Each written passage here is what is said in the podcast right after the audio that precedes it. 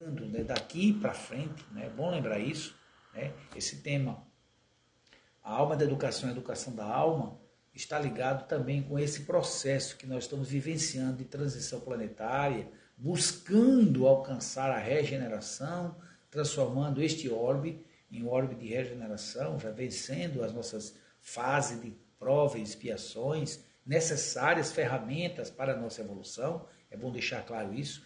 E a pandemia, que eu costumo dizer, meus irmãos, que é o grande Enem espiritual, Enem espiritual, porque é um grande provão com toda a humanidade para que nós possamos, de alguma forma, começar a pensar um pouco mais né, na vida de uma forma mais, digamos assim, substancial. Não a vida só de aparência, não a vida só, até como nosso irmão Silvio fala na música, né? não fazer a caridade por vaidade, mas fazer a caridade com a visão que Kardec traz do Cristo, da benevolência, da indulgência e do perdão. Né? Para que nós possamos, no nosso dia a dia, ter a ideia né, de que efetivamente estamos fazendo algo por nós, né, por nós mesmos e pelos outros, para que a partir daí sim colaborar com esse grande processo né? Então a pandemia tem os seus desafios, tem as suas dificuldades, mas também tem o despertar de novas amizades, tem a abertura, esse espaço maior de virtualidade que permite, por exemplo, agora eu estou aqui, estou falando né, é, de, de, de vocês, né, de, digamos assim, diretamente aqui para Luiz Antônio, em São Paulo. Né? Imagine, eu aqui, eu que adoro São Paulo, eu e minha esposa, Márcia, a gente costuma, costuma sempre que podia, antes da pandemia, a São Paulo, sempre que podia, nós íamos por uma questão até cultural, que a gente gostava muito de participar. Mas veja, é muito interessante lembrar de que o momento atual é um momento especial para a humanidade, ainda que doloroso. Ainda que doloroso. Né? Em alguns momentos a gente sabe que tem sofrimento. E o sofrimento ainda é, digamos assim, necessário para a nossa evolução. Só que nós sabemos que pelo amor de Deus, pela misericórdia divina, pelo projeto de Deus para cada um de nós, o sofrer dura o tempo do aprender. O sofrer dura o tempo do aprender. Então, se você, eu, qualquer um de nós estiver passando qualquer dificuldade, lembrar disso. O sofrer dura o tempo do aprender. E como diz Emmanuel naquela mensagem, ato de fé, ato de fé, Emmanuel diz algo muito interessante. Ele diz, no que acontece, Deus faz o melhor. No que acontece, Deus faz o melhor. Então, fiquemos atentos, que esse momento atual é um momento de regeneração, é um momento de crescimento, ainda que seja pelo sofrimento.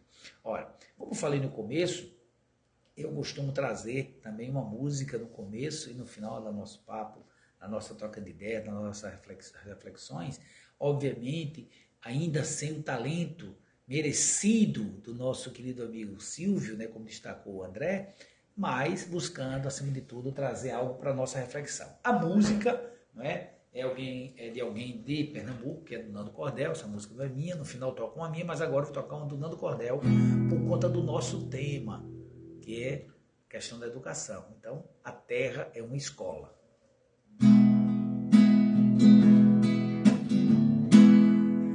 Quero paz na minha vida, quero luz no meu caminho, eu quero viver. Entender que tu passa, que até uma escola eu quero aprender. O amor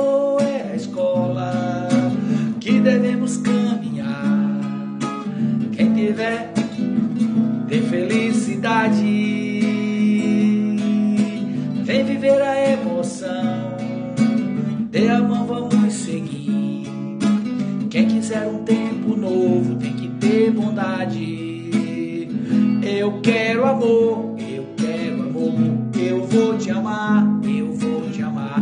Fazendo assim a nossa vida vai mudar.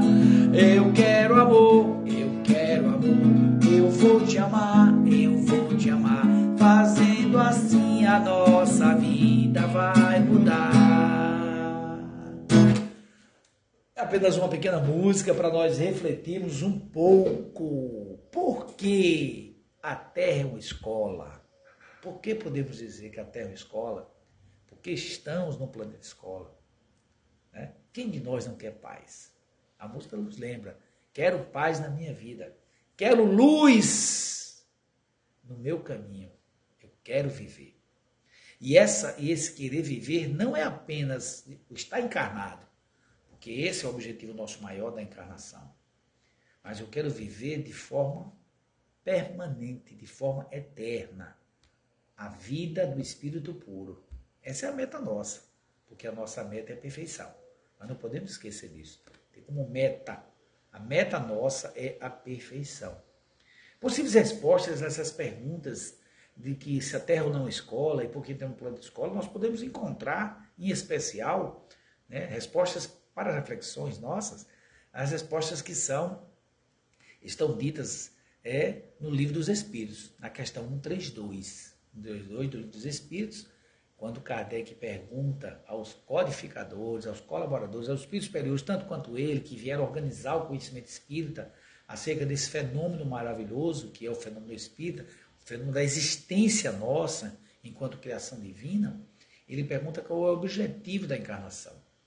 E o objetivo da encarnação, como dizem os espíritos, é alcançar a perfeição. É por isso que nós passamos por esses processos de expiação, de prova e de, é, digamos, até quando estamos, estamos em condição de missão, né? em que pese nós temos cada uma missão individual, uma missão no grupo familiar que estamos, uma missão no trabalho, mas às vezes, muitas vezes, quando estamos preparados, podemos estar numa missão maior, né? com, um, digamos assim, um, uma um ajudar no direcionamento de uma comunidade maior, quem sabe até da humanidade. Tantos fazem isso, um exemplo claro, bem claro para todos nós é o nosso querido Chico Xavier, que norteou né, todo com seu, com seu trabalho, com seu, digamos assim, a sua atuação quando esteve encarnado aqui, quando, quantas pessoas não, são, não foram e são orientadas a nível de humanidade mesmo, viu? Porque esses livros, esses livros, a obra do Chico, não só a obra do ponto de vista livre, mas também do nível de atuação dele no mundo, ela é conhecida internacionalmente. E recentemente, inclusive, nós sabemos que foi editada a lei, né, não recordo o número agora, mas depois pesquisei no Google, a lei que coloca o Chico entre os heróis, os heróis tá, da, da nossa pátria. Inclusive, isso é matéria da nossa revista, que é uma das casas espíritas que eu participo também, sou trabalhador de lá, Deus Conosco, é a revista espírita Deus Conosco. Depois você entra na internet e lá tem uma matéria sobre isso, sobre essa participação do Chico. Então, meus irmãos, olhem só, quando se fala alcançar a perfeição, né?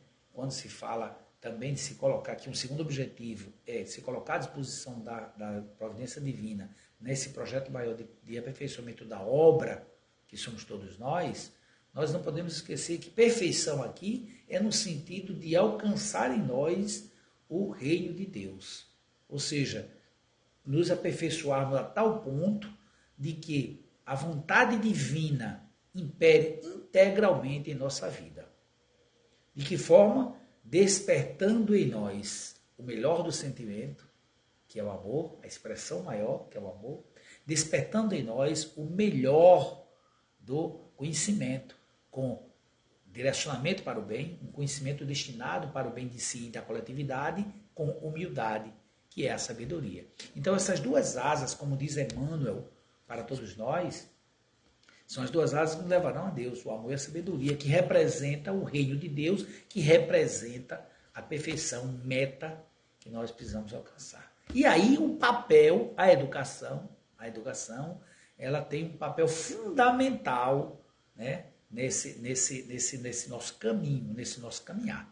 Não é à toa que a codificação espírita né, foi, digamos assim, sistematizada, organizada por um educador.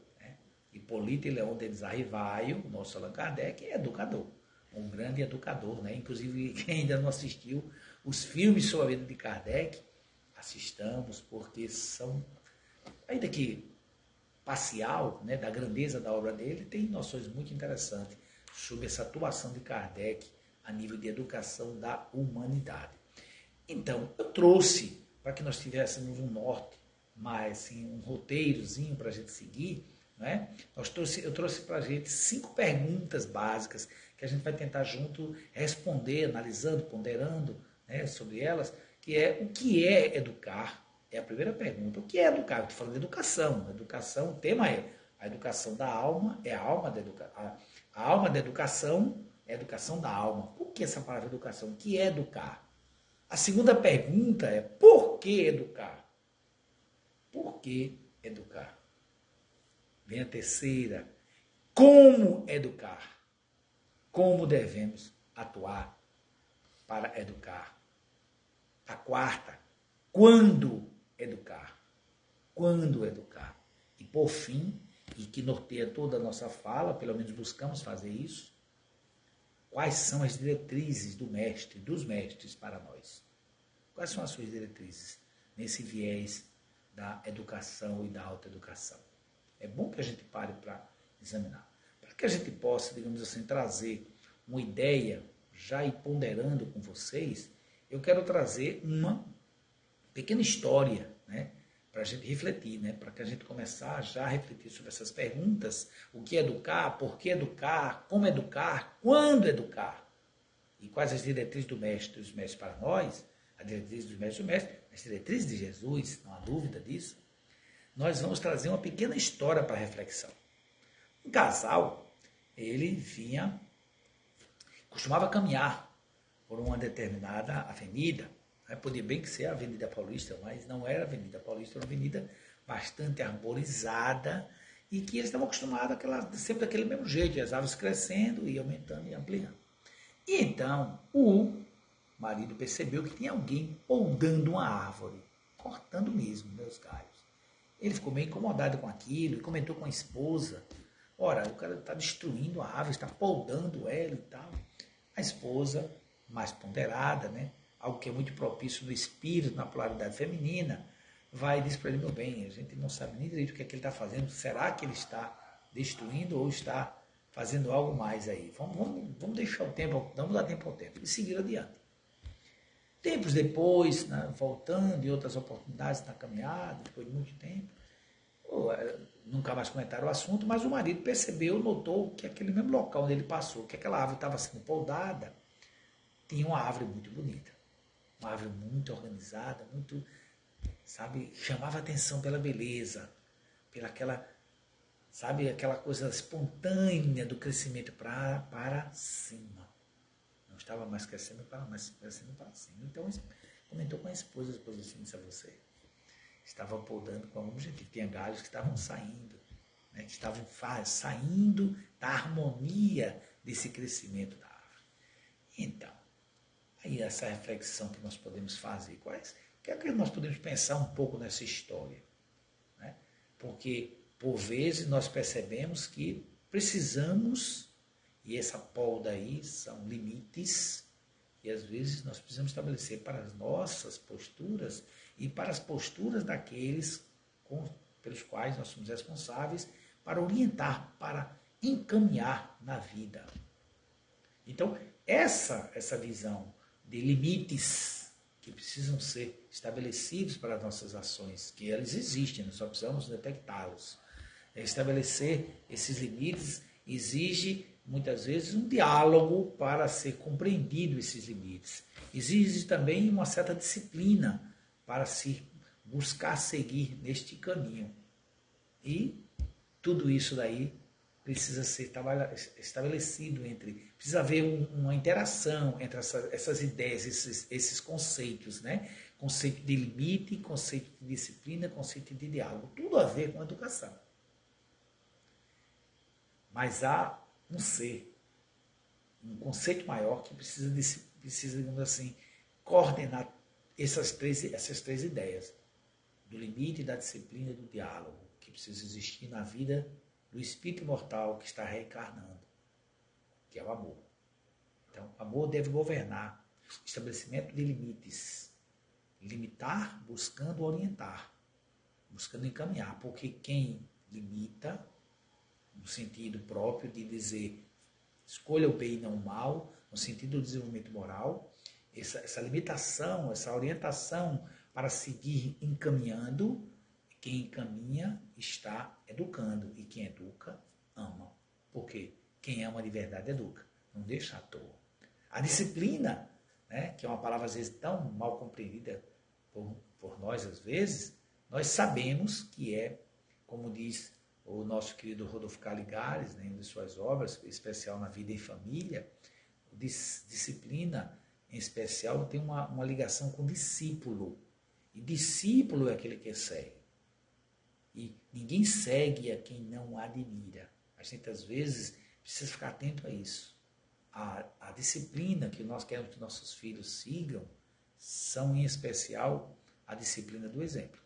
Nós precisamos estar atentos. Mas também precisamos dialogar.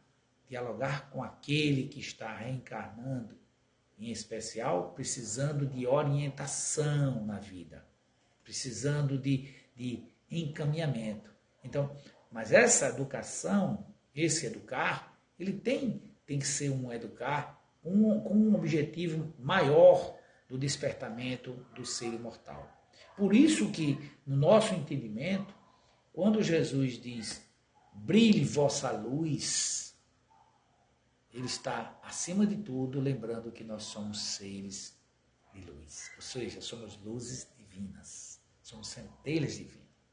E é preciso que quem educa, quem está orientando, quem está encaminhando, quem está estabelecendo limites, esteja sempre conectados ao comportamento daquele ser encarnado com o qual está convivendo, seja a que nível for, em especial de pai, de mãe, de orientador, de responsável por aquele ser que está reencarnando, começando a encarnação, recomeçando todo um projeto de autoburilamento, de melhoramento, de evolução, de grandeza.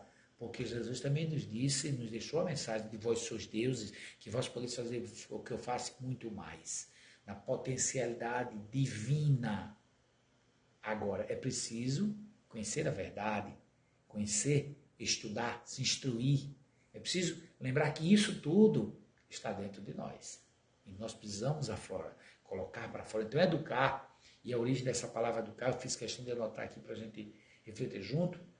Educar vem do latim educare, educere, que significa literalmente conduzir para fora, ou direcionar para fora. Né? É o termo ex, que é fora, ducere, de conduzir, conduzir para fora.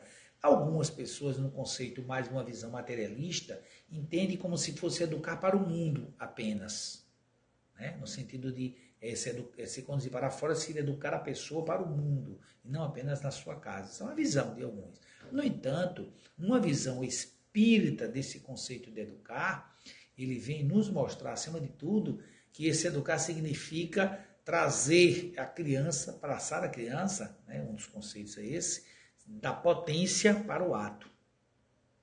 Ou seja, todos nós que somos sementes divinas, precisamos florescer precisamos germinar, precisamos aflorar as potencialidades divinas que nós todos já possuímos, em especial essas duas vertentes, do amor e da sabedoria.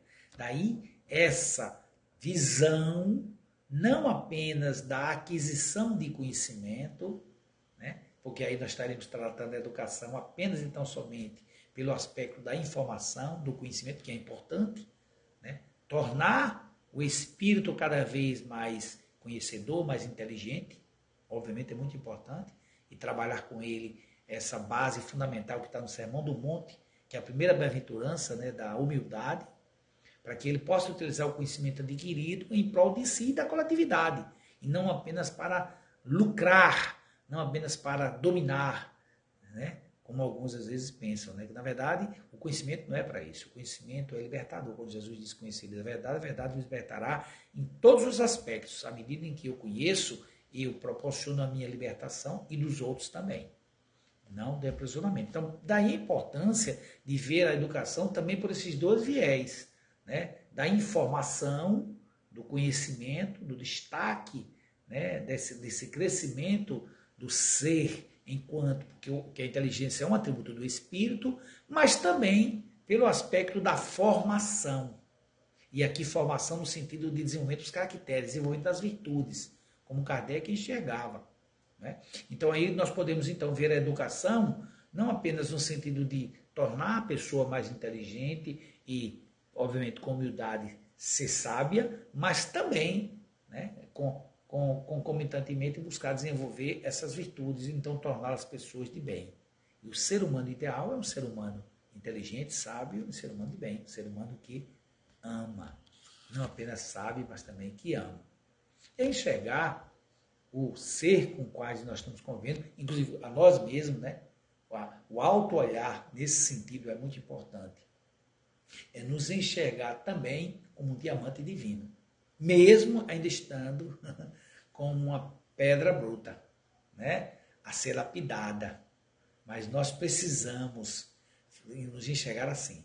É, a propósito, há uma história contada de que Michelangelo, nesse grande artista é, que a humanidade teve a honra de conviver aqui neste planeta, Michelangelo uma vez perguntaram a ele como é que ele conseguia fazer aquelas esculturas belíssimas.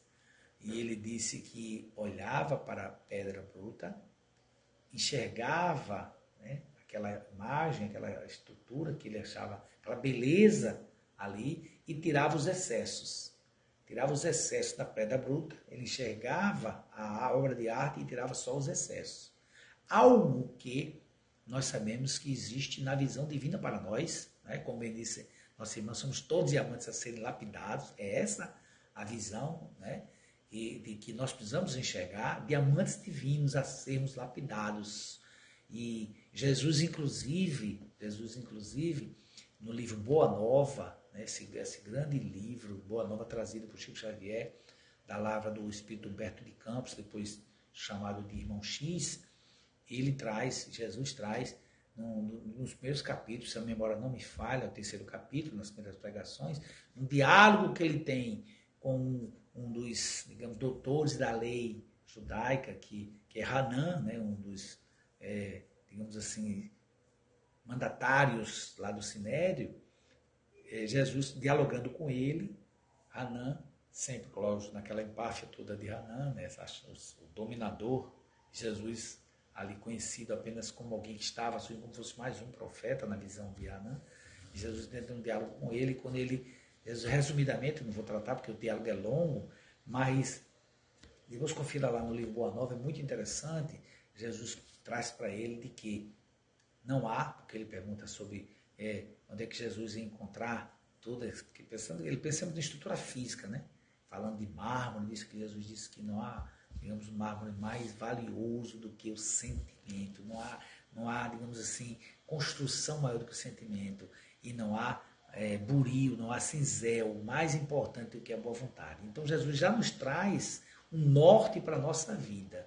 Né? nos orientando lá em Boa Nova, e a gente sabe que o Boa Nova são 30 episódios escolhidos né, na coordenação de Emmanuel, Dobra Chico Xavier, junto com, Emmanuel, junto com, com o Humberto Campos, do, dos episódios, dos milhares, do, do, do, sei lá, da quantidade de episódios da vida de Jesus, que são tantos que João Evangelista, no final do seu evangelho, diz que se fosse anotar tudo em livro, não cabia em todos os livros. Então, naquela, naquela coisa do Boa Nova, ele traz algo muito relevante para a gente, que aconteceu no Evangelho, é como fosse o making off, é o bastidores do Evangelho, mostrando que Jesus já destacava naquela oportunidade de que o sentimento precisava ser trabalhado. E nesse sentido, nós sabemos que, como disse uma vez Chico Xavier, Jesus veio para trabalhar o nosso sentimento, porque a inteligência, né, nós temos muito desenvolvida. Então, aqui nós estamos falando aqui através de um dos canais, né, do StreamYard, do Facebook, dessas redes sociais todas, virtualmente em locais tão distantes uns dos outros e ao mesmo tempo reunidos. Né? Nessa ambiência espiritual, ainda que virtual, tão bem preparada pelo nosso irmão Silvio Xavier, com essa sensibilidade, Silvio, Silvio Sodré, com toda essa sensibilidade que ele trouxe para nós, mas nós sabemos que tudo isso, tudo isso é direcionado, deve ser direcionado pelo sentimento, porque senão a tecnologia ela serve muito mais para aprisionar do que para libertar. Daí a importância de quando estiver educando a criança, não é desconsiderar a tecnologia, mas saber usar, e bem, com, com todo o cuidado devido, mostrando para ela, acima de tudo, de que ela, e aí é possível fazer isso sim, desde o começo, já conversando desde cedo, né, com, com a criança sobre essas realidades de forma sutil. Existem vários recursos que nós podemos fazer e trazer para a nossa vida e para das crianças sobre essas verdades eternas, uma delas que todos nós sabemos que é da existência do espírito imortal que nós somos e dessa da importância da existência que nós estamos aqui, desse recomeço. E nós trabalharmos com a criança, e aí vendo a criança né, como é, nós sabemos disso, né? Meimei, que é um, um dos espíritos colaboradores na nossa evangelização, tem uma visão muito interessante sobre criança, eu vou ler um pedaço aqui só para a gente destacar, como ver a criança, né? A Meimei diz assim, a criança é o dia de amanhã. Olha que interessante, a criança é o dia de amanhã. Solicitando-nos concurso fraternal. Olha, a criança é o dia de amanhã, solicitando-nos concurso fraternal. Nos convidando a, como irmãos, ainda que uma postura de autoridade de pai de mãe, ou de quem faça às vezes, né, que devemos lembrar sempre de ser pai amigo, não é amigo pai, é pai amigo, porque a autoridade do pai vem em primeiro lugar. Isso é fundamental. Não só do ponto de vista legal, como fala o Estatuto da Criança e Adolescente, mas do ponto de vista da própria doutrina espírita, no sentido de orientação do espírito imortal. E aí ela diz: planta nascente é a árvore do futuro, que produzirá, segundo nosso auxílio, a sementeira. Olha, a criança é uma planta nascente. É, ela está começando a desabrochar o espírito que a encarna, com a bênção do esquecimento do passado, com a misericórdia divina, dizendo: comece de novo, meu filho. Recomece. Isso é muito importante.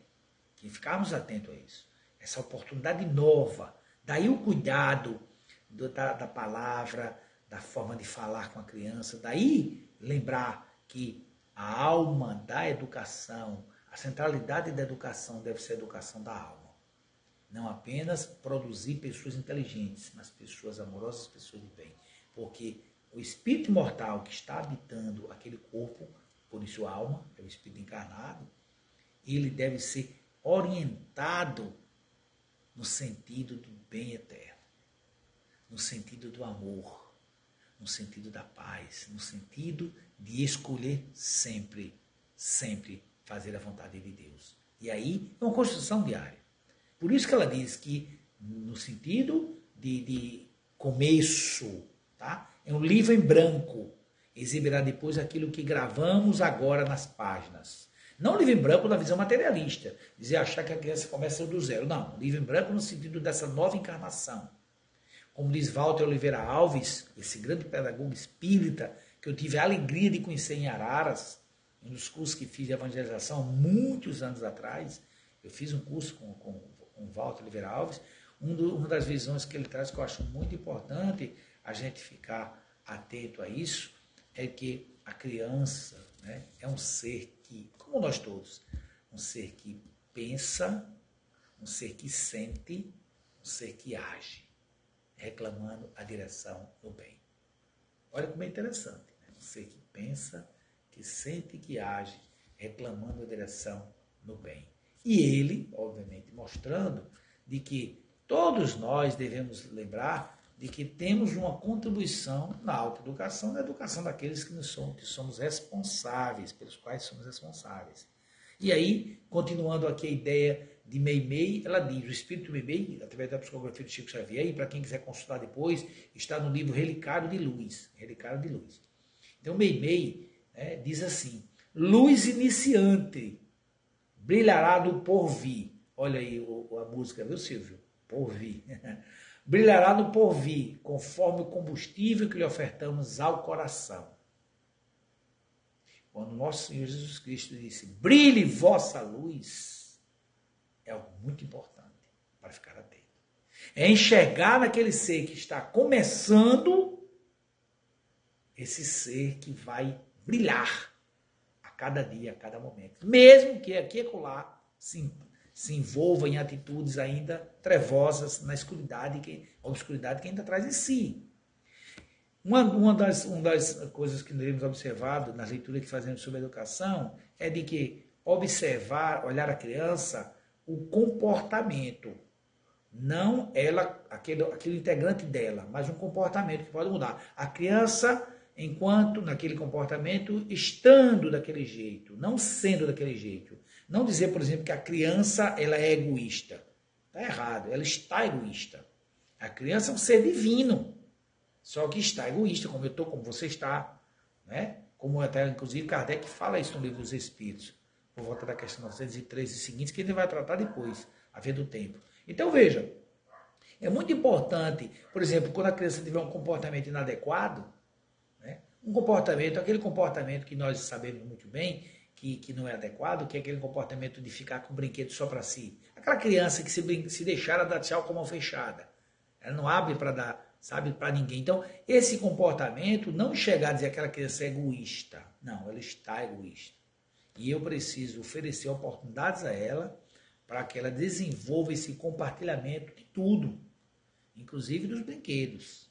Que ela possa perceber que é compartilhando, que é se envolvendo nessa relação com os demais, que vai poder evoluir, como o próprio Kardec fala no livro Céu e Inferno, quando ele fala da importância de nós, principalmente tratando na parte do céu, quando ele fala da importância da relação social, inclusive é uma das leis, que é a lei de sociedade.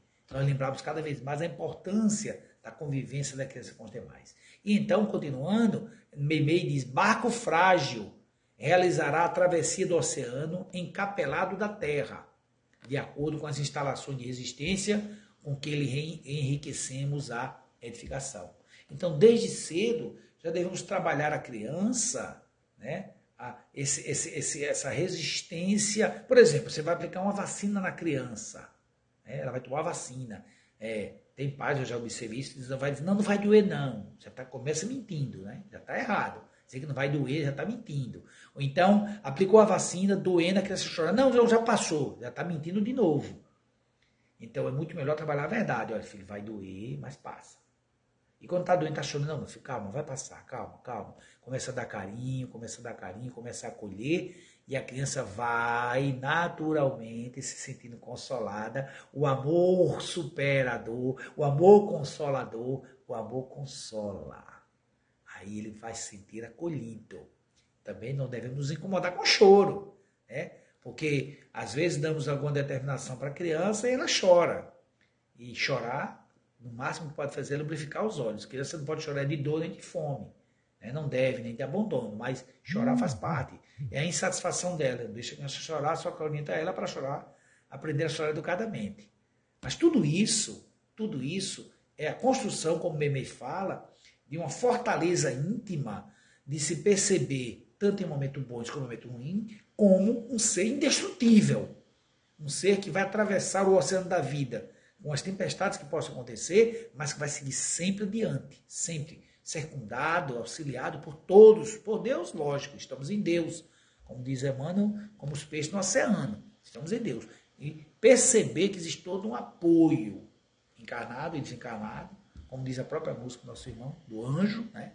que está ali conosco, dialogando conosco, consciencialmente, e normalmente quando nós podemos fazer isso com a criança, dialogar, não é fácil educar, mas se nós enxergarmos educar como fazer com que a criança coloque para fora tudo que ela tem de bom, a coisa já muda de figura. Por isso a visão de a alma da educação é a educação da alma. É a alma que precisa se aprimorar, aperfeiçoar. Por isso que a Meimei diz, na alma da criança reside, olha que coisa legal.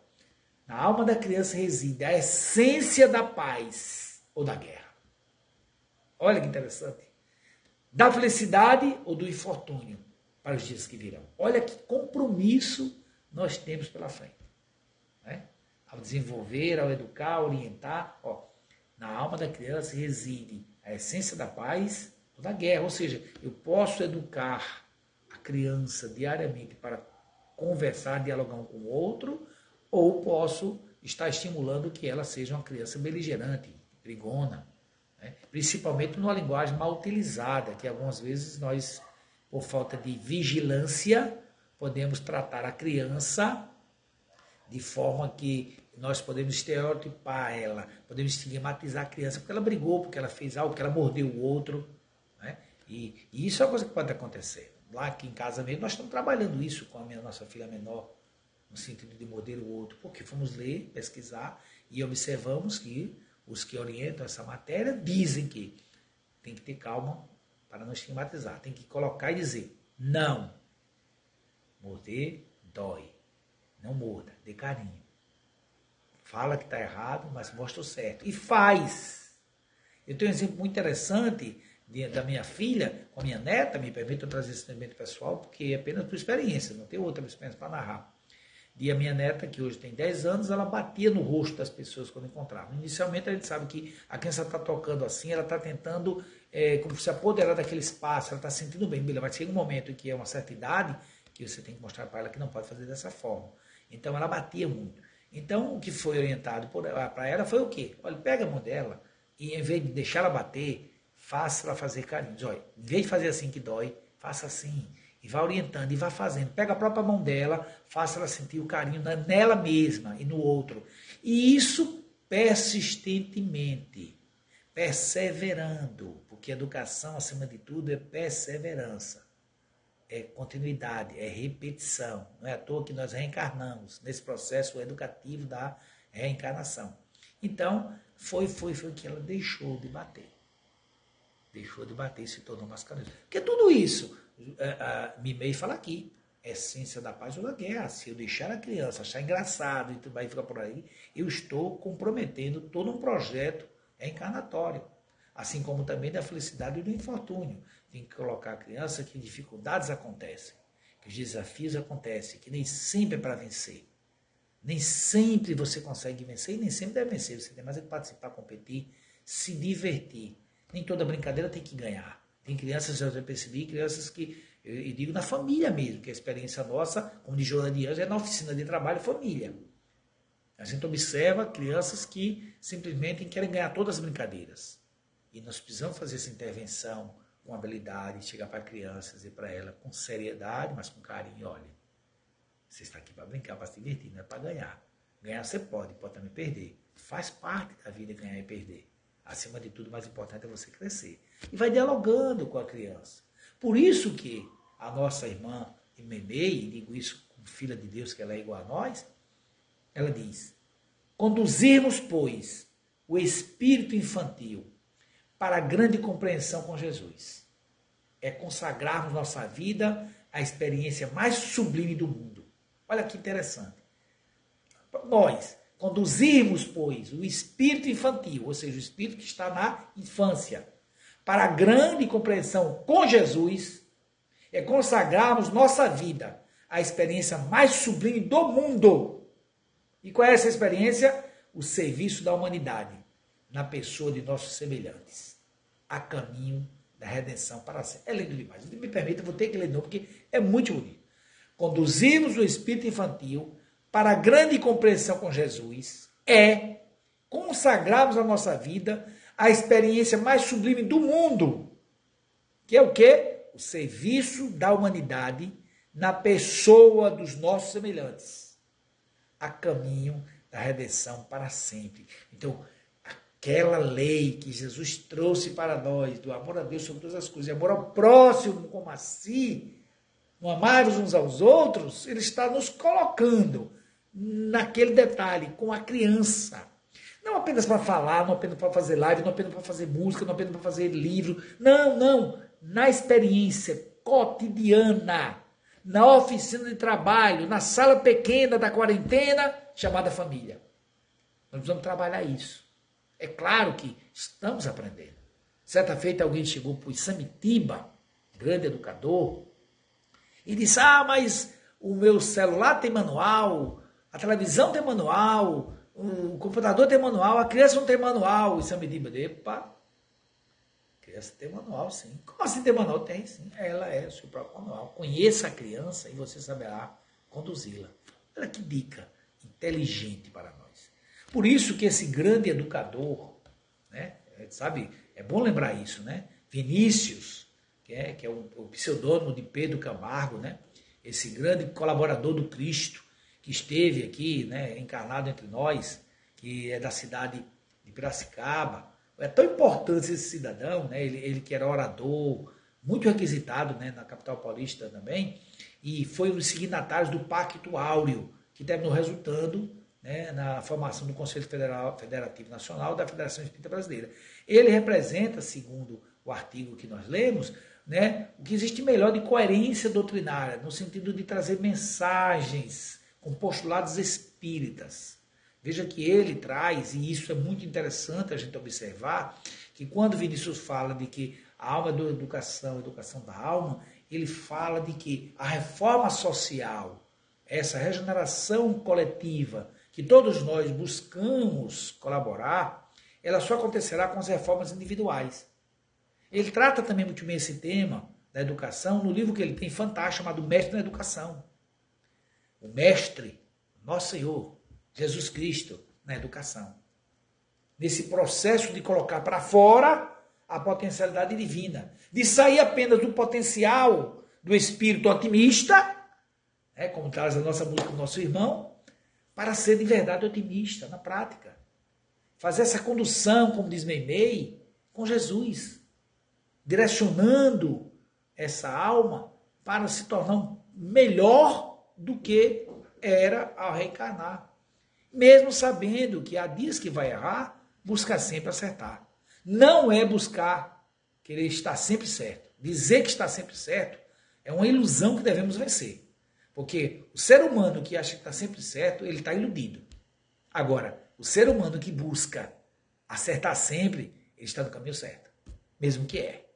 Então é fundamental ficarmos atento, atentos a essa colocação do Vinícius de que esse processo de educação ele precisa seguir esse caminho. Então, por que educar? Por que, que devemos educar? Porque, como disse Jesus, buscai primeiro o reino de Deus e a sua justiça, e as demais coisas serão acrescentadas. Ou seja, busquemos desenvolver as virtudes que estão latentes em nós. Busquemos primeiro desenvolver o amor e a sabedoria.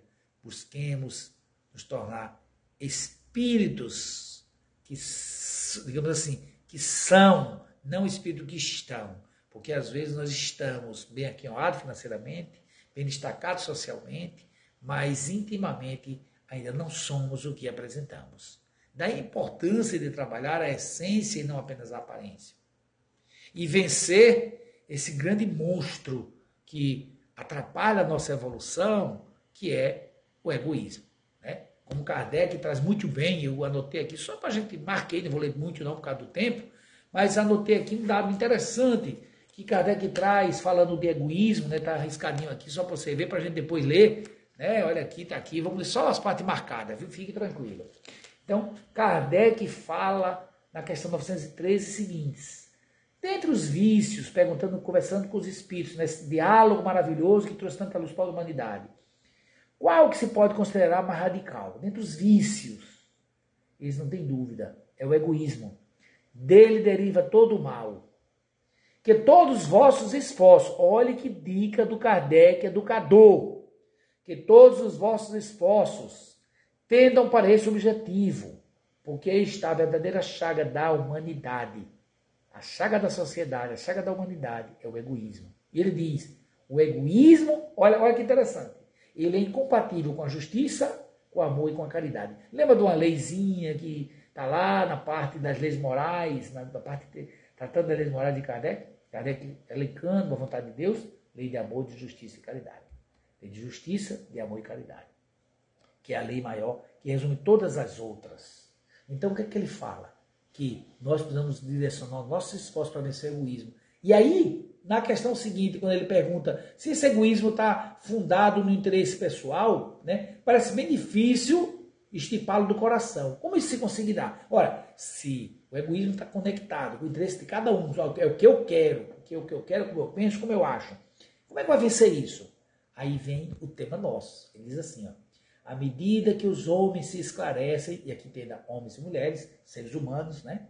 Sobre as coisas espirituais, à medida que os homens se esclarecem sobre as coisas espirituais, ligam menos, dão menos valor às coisas materiais e aí tentar mais um textozinho e no final ele diz: Isso depende da educação. Está lá na questão 914. Isso depende da educação. Olha a importância. Então, por isso que Vinícius disse que a alma da educação é a educação da alma. Não apenas desenvolver o intelecto, mas desenvolver a moralidade. Porque esse é o nosso papel. O desenvolvimento do intelecto moral. Não apenas intelectual, não apenas moral. E essa forma nossa né, de vencer tudo isso é justamente buscando agir assim, quem estiver né, nos trazendo isso, acima de tudo fazendo a influência, como diz Kardec, na verdade é uma mensagem de Fendelon, né, ele traz é, fazer a influência moralizadora do exemplo. E aí, um exemplo, uma coisa interessante para a gente conversar, rápido. Um pai foi para o cinema e chegou na porta, na bilheteria, com um filho de 12 e, aliás, de 13 anos e outro de 11 anos. Bem perto, a idade um do outro. Aí, o, o pediu, olha, eu quero uma inteira, aliás, duas inteiras e uma meia. Aí o rapaz olhou para ele e fez, qual é o outro adulto? disse, não, não, é porque o meu filho já tem 13 e não tem carteira estudante ainda, e o outro tem 11, então tem direito a meia, mas ele tem direito a, a inteira, então eu vou pagar duas inteiras e uma meia. Aí o bilheteiro olhou assim, mas eles são tão perto um do outro, que se eu dissesse para mim que os dois tinham 11 anos ou 12 anos assim, nem ia fazer diferença para mim. Aí ele parou bem tranquilo e disse, para o senhor não fazia diferença, mas para eles faria toda a diferença. Eu dissesse o que o senhor está dizendo. Aí a pessoa se tocou, ele pagou e foi embora. Então, o exemplo que Fenelon fala no Livro dos Espíritos, comentando essa questão, o exemplo molarizador, que nós devemos fazer isso. Por isso que devemos, a educação deve, deve passar necessariamente pela nossa preocupação, pela nossa alimentação. Como diz Pitágoras, Pitágoras que viveu cerca de 500 anos antes de Cristo, é considerado um dos pais do conceito de justiça, que norteia o direito, que deve nortear o direito, é, Pitágoras dizia assim: educai as crianças e não será preciso punir os homens, ou os adultos, como algumas traduções fazem. Olha que interessante. Educar as crianças não precisará punir os adultos. Aí, numa visão já mais espiritual, e é bom deixar claro que Pitágoras, como todo o grupo dele, tem uma visão reencarnacionista. Né? Se eu for estudar mais um pouco lá, você vai observar que ele faz isso. Então, o que é que se coloca? E nós temos hoje, na nossa Constituição Federal, hoje, uma prioridade absoluta aos direitos da criança e do adolescente. E um dos direitos é o direito à educação. Não apenas a educação e informação, mas a educação e formação. Emmanuel, no livro Justiça Divina, falando na mensagem Lugar, Lugar Depois da Morte, ele diz algo muito interessante. Ele diz assim, ó, toda pessoa humana é aprendiz na escola da evolução sob o uniforme da carne, constrangida ao cumprimento de certas obrigações. Aí tem um bocado de coisa detalhada. Mas olha o que, que Emmanuel diz. Olha o que Emmanuel diz. Toda pessoa humana é aprendiz na escola da evolução, sob o uniforme da carne, constrangida ao cumprimento de certas obrigações. Ou seja, a vontade de Deus, através das situações, das circunstâncias, das pessoas com as quais nos relacionamos, ela nos coloca para o cumprimento de compromissos, como ele fala, no plano familiar, no na vida pública, nos negócios materiais, no, na luta do próprio sustento. Mas ele diz: o dever, no entanto, é impositivo da educação. Olha, mais novo falando de educação. Então, aquela mensagem que Lázaro também fala no Evangelho segundo o Espiritismo sobre o dever, né, do, do, da obrigação para comigo, para com outro, para com Deus, é o impositivo da educação. Por isso que, conclui a mensagem dizendo, não ouvides assim, não esqueças de enobrecer e iluminar o tempo que te pertence. Aí você pode fazer a interpretação que você quiser. Uma delas é a encarnação. O tempo que estamos aqui encarnados. Então, estamos chegando já perto do final, minha gente. Fique tranquilo, já próximo de concluir, bem próximo. Daqui a pouco a gente está não sei quanto tempo falta ainda, mas a gente vai, aqui pelo meu cálculo aqui, são, temos em 48 minutos. Então deve faltar 12 minutos ainda, né? Em torno disso. Se eu estiver errado, alguém me fale aí. Eu quero já temos algumas questões que podemos tratar ou não, porque tem tudo a ver com o contexto e o tema é longo, é extenso mesmo. Bom, é muito importante lembrar que a oportunidade de educar, ela é desde cedo. Então, uma das perguntas que nós trouxemos, como educar? Como educar? Ensinar a lei de justiça, amor e caridade. Se ela é o combate maior do egoísmo, a lei de justiça, amor e caridade deve ser ensinada desde cedo às crianças, no dia a dia. Porque justiça, Kardec define no livro dos Espíritos, é o respeito ao direito do outro. Então nós podemos citar Jesus como diretriz de justiça, nos mostrando aos nossos filhos no dia a dia de faça o outro o que é que faça você, não faça o que você não quer que faça. Isso no dia a dia, na conversa. Beliscou o outro, você gosta de ser beliscado? Não, não belisque não. Então, no dia a dia, uma diretriz de justiça. Pode também trazer a diretriz de amor. Como diz Jesus através de João 13, 14, 13, 34, quando ele diz: Um novo mandamento vos dou, amemos uns aos outros como eu vos amei. Então, devemos tratar o carinho, o cuidado, sabe? A priorizar o bem-estar do outro é uma forma de demonstrar amor. E isso é no nosso dia a dia. E quando der um brinquedo a uma criança, quem sabe trabalhar com ela, a possibilidade dela doar um brinquedo usado, um outro brinquedo que ela não goste tanto, ou usado, para outra criança, em sua roupa, em sua coisa. O que é isso? Trabalhar caridade. E dizer para ela, ó, Jesus disse que quando fizeres a um destes pequeninos irmãos, é a mim que fizeste. Ou seja, está fazendo para o representante de Deus perante nós, que é Jesus, na sua orientação. Então você está trazendo lei de justiça e democracia para ele. E qual é o melhor momento para fazer isso? Kardec traz na questão 383. Quando ele pergunta: qual para este, para o espírito, a utilidade de passar pelo estado de infância? Qual a utilidade de passar pela infância? Os espíritos amigos respondem para ele: encarnado com o objetivo de aperfeiçoar, se aperfeiçoar, o espírito durante esse período, infância, mais acessível às impressões que recebe, capazes de lhe auxiliarem o adiantamento, para o que devem contribuir os incumbidos de educá-lo. Educá-lo. Então, quem está incumbido de educar uma criança deve saber que é na infância o melhor momento, a maior facilidade que vai ter de influenciar nessa criança. É como uma massinha de modelar que você ela tá nova, você faz tudo com a massinha de modelar. Mas se o tempo passar, vai ficando dura, vai ficar mais difícil de modelar. Depois só na pancada do formão, que às vezes é a pancada da vida que vem nos educar. Então a infância é um período fundamental para o espírito imortal e a educação da alma, o despertar das virtudes deve ser nesse momento em especial. Mas existem erros e acertos que devem ser colocados para todos nós, não é? E aí já estamos no horário, diga aí, viu, minha gente? Como é que, quanto tempo eu ainda tenho? Bota um comentário aí, quanto tempo eu ainda tenho, só para me situar, que eu estou já concluindo. Quanto tempo falta? Me orientem, por favor.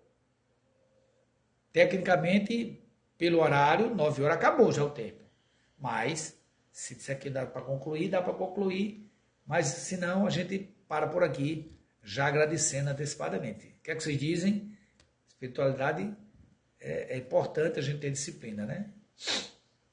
É que esse tema é muito empolgante, né? E, e estamos no horário mais. Pode concluir. Muito obrigado. Então, vou só concluir. Então, não vou tratar dos temas, desses tópicos, você pode pesquisar depois. E eu posso mandar para as pessoas. Olha só. Existem erros que devem ser evitados e existem princípios que devem ser usados. Erros que devem ser evitados. Vou dizer, são sete básicos, não vou dizer os principais. O primeiro, evitar de criticar publicamente. A criança errou, chama ela à parte, conversa com ela à parte. É o respeito à autoestima da criança. Não cumprir a palavra, dizer que vai fazer tal coisa e não fazer, deve ser evitado isso, porque ela vai aprender a não cumprir a palavra com a gente também. Então, são alguns erros que devem ser evitados na educação dos filhos, educação especial do espírito imortal, para que ele, na postura, no comportamento, ele possa agregar em si boas, digamos, influências, não influências ruins. Não dizer para a criança não mentir e a primeira batida de porta dizer que não está. Evitar isso. E tem princípios para educar fundamental, fundamentalmente. O principal deles, fale de Deus desde cedo. Vou repetir, fale de Deus desde cedo. Isso é um princípio de educação. Dos livros que eu li, coisas que eu consegui pescar, eu achei interessante isso. Fale de Deus desde cedo. E um outro fantástico para você, que não vou trazer todos eles, são dez princípios, mas eu vou trazer mais um, que é muito importante.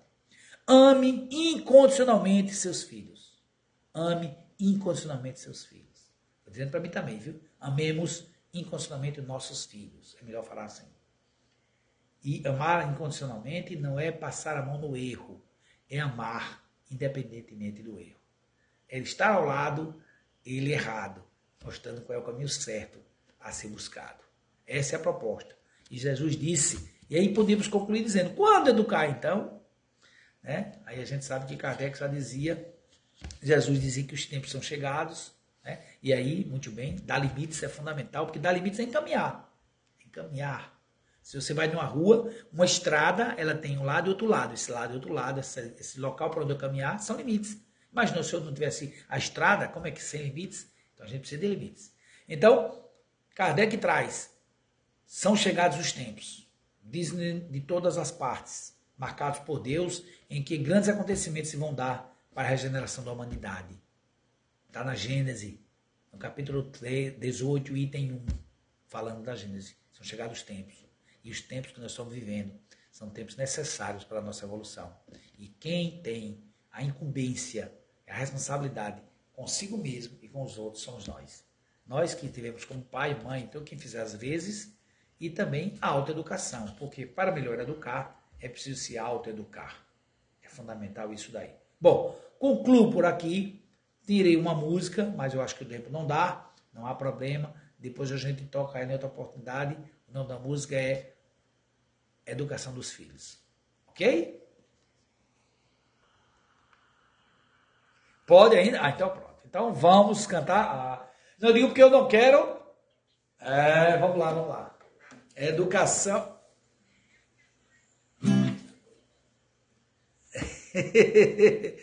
é porque não é da. É muita coisa, sabe? É muita coisa, velho. A gente precisa. Seria precisar mais tempo. Mas assim, eu adorei, eu acho que eu espero que as pessoas tenham gostado. Eu adorei estar com vocês até agora e quero poder trazer a música, então, já com a permissão.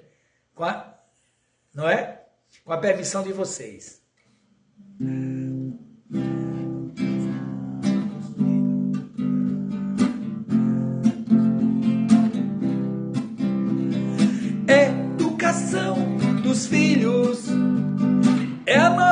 missão dos pais, colaborando com Deus na construção do amor e da paz. Esse é o refrão, hein?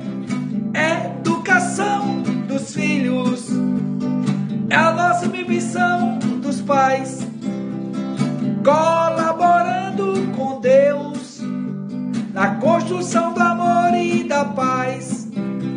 Os filhos reclamam direção do bem. Saibam com quem andam, pra onde vai e quando vem. Digam o que é certo e errado também. Mostrem pelo exemplo o que é ser do bem.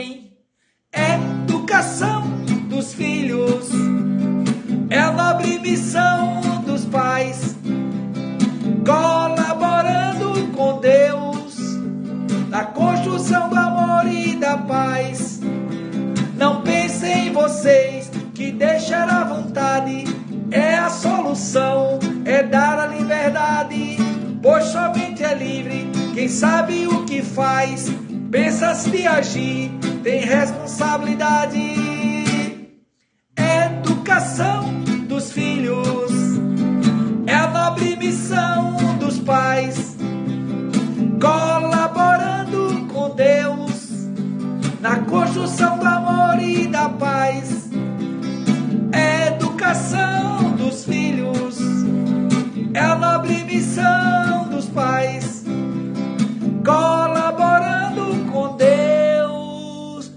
Construção do amor e da paz. Muito obrigado, minha gente.